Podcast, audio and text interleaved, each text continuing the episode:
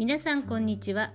1日3ミリ心が上向く人とペットの相談室カウンセラーの辺見直子です。思考が現実化する仕組みをもとにカウンセリングしたりペットの気持ちを読み取って飼い主さんにお伝えするペットコミュニケーションをしています。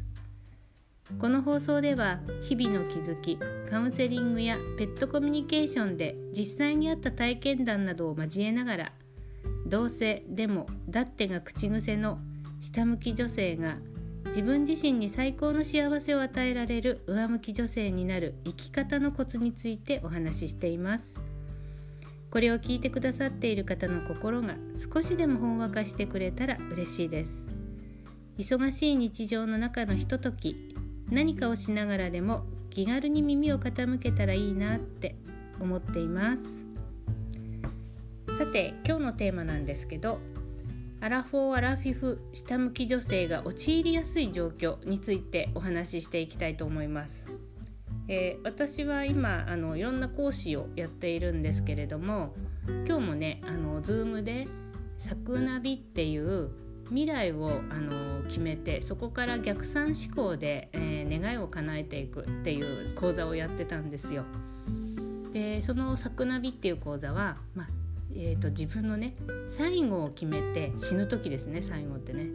えー、その死ぬ時何歳で死ぬのかとかどんな状況で死ぬとかなんか例えば病気とか老衰とかなんかどういうふうに死ぬのかとかでそれは場所はどこなのかとかね。で周りに誰がいるのとかね。なんかねそういうもう最後死ぬ時から考えてで、えー、あなたはどんな風にあに人に思われたかったかなっていうあの最後を決めることで自分の生き方が決まってであり方が決まるっていうのをねあのこう教えている講座なんですよ。でその中でやっぱりねえっと何の制限もないとしたら、えー、自分はどう生きたいのかで最高の自分のこう人生を自分に与えるためには自分はどうしたいのかをねすごく問いかけていく講座なんですね。でここでね大事なのが何の制限もないとしたらなんです。で何の制限もないとしたらあなたはどうなりたい？どう生きたい？最後どんな風になりたいですか？っていう風にねいろいろねあのもうほんと質問しながらこう自分がどう生きたいのかをね本当に真剣に考えていくあの講座になってるんです。であのここね何の制限もないとしたらってこう前置きを置いているんですけれどももうねやっぱりね受講生さんね、えー、でも私今介護しているのでえー、っとできるとしたらこれですかねとかえー、っとでも今私は家族いない独り身なので最後死ぬ時に誰かって言っても私一人ですかねとか こうなんかそういう感じなんですよ。あの何の制限もないって言ってるんだけどねっていうあの言ってても私たちってねもう自分の本当に通常のパターンが制限だらけで生きてるんですね。でこの制限が一生続くって思っているんですよ。だから例えばこうその制限って何かなって言うとまあ例えば主婦だったらだって専業主婦だったから自分に何ができるかわからないだから未来なんか分かりませんって言ったりねどうせ親の介護があるし家のこともあるからこの先のことなんて全然考えられないですとかね。未来描けないですとかね。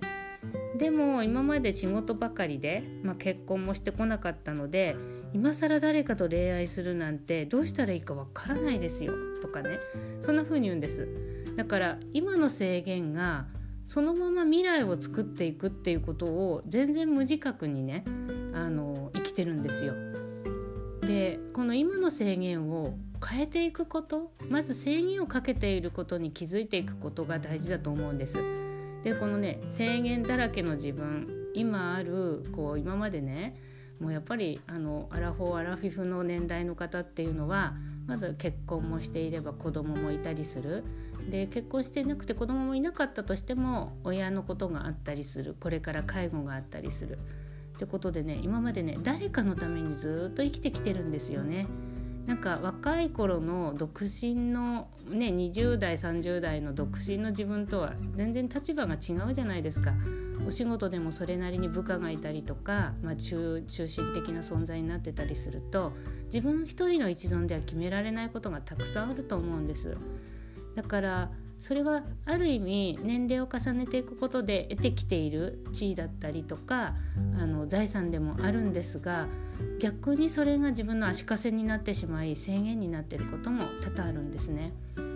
だからなんかこうこの作文ナビの講座の中で20代の子が1人入ってるんですけどその子は未来をスイスイスイスイ描くんですねあもうこうなりたいですああなりたいですとかってでそうするとねもうあの私と同じ年代で入ってきてる方なんかはいやなんかよくそんなにスラスラ出るわねってこう言葉が出るんですいいわよね若いってみたいなね そんな言葉が出てくるんですけれども逆にその若い子にしてみるとどうして描けないんだろうって思うわけなのね。で私たちも過去はそんな風に若かった頃は何も背負ってなくてあのスラスラ出てきたと思うの。でも4050代になった私たちいろんなものを背負ってしまった私たちはやっぱりその背負ってるものがあるから描けないだから私はもうここ止まりなんだこの先の未来はちょっと描けないわっていうふうになりがちなんです。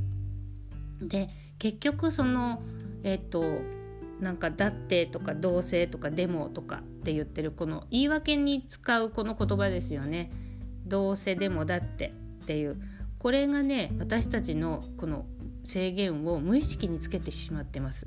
で私これに関してねもう頭を取ってドデダ女って呼んでるんですよ。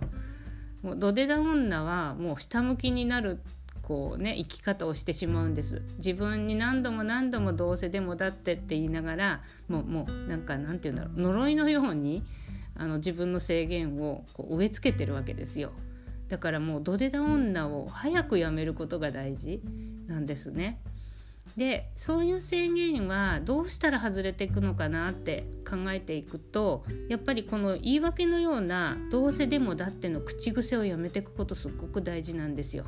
まあ、まずはその口癖があることでそうやって自分自身を諦めてしまっていることでそこから未来を考えようとしてしまうと本当に出てこない。諦めるしかないもんねそんなことしてたらね。だからあ今のまま今の延長線上でなんか少しは叶えられそうなものしか出てこない。だから大きく変わることってやっぱりないんですよ。でもこのどうせでもだって土手ダをやめていくと見えてくる世界って必ずあるんです、うん、だからあのまず本当に最高の幸せ自分はどうなりたいんだろうってこうかあのこう考えたい時ってこの土手ダ女をやっている自分に気がついていきましょうよ。まずそこから始めていくことが大事。なんでこうやっていつも言い訳ばっかりしてるんだろう。なんでいつもこうやって諦めることばかりやっているんだろう。でこうやってどうせでも私なんかダメだからってやってることで何をメリット持ってるんだろうって考えてみてください必ずねそこにはね自分の本心が隠れていますなんかそうやって新しいことにチャレンジするなんて怖いとか失敗したらそんな自分を見たくないとかねそういうねあの本当の心の中で思っていることが出てきます。なのであのー、ね、これからは私すごくこう50代って第二の人生を作れる場所だと思っているんですよ。なんかもう50代だから終わりじゃない老後に向かっていってこう収束していくみたいなそういう考え方じゃなくってあのもう本当に酸いも甘いもねあの噛みしめて体験してる私たちだからこそそれを持った経験値が、えーと、もっとこう未来をねこう作っていける力になるそんな風にね過去が自分を応援するようになってってほしいなと思っているんです。でも人生100年時代と言われていますからあのもうあとまだ50年あるわって考えられてでこんなドデダ女をやめていったら自分の下向き加減がねどんどんどんどん上向いていくはずなんです。なので新しい未来を自分で作っていくって考えた時にこのドデダ女がどれだけ足を引っ張ってるのかなっていうのを分かってもらえたらいいなって思っています。まずそれが1日3ミリ上向くこのコツになっていきます。是非ねあのドデダ女が陥りやすい状況っていうのはもうもうこうやって自分に制限をかけているんだそんなことに気づいてね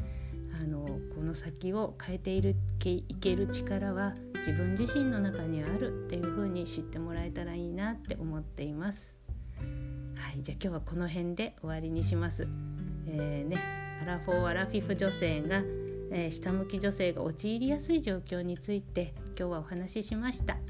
また何かねなんかこんなこと話題で話してほしいなとか、えー、なんかご相談とかがあったらいつでもコメントください。えまたそんなことにお返事しながら皆さんとのやり取りをしていきたいなって思っていますそれでは今日も最後まで聞いてくださってありがとうございましたでは終わりにしますバイバーイ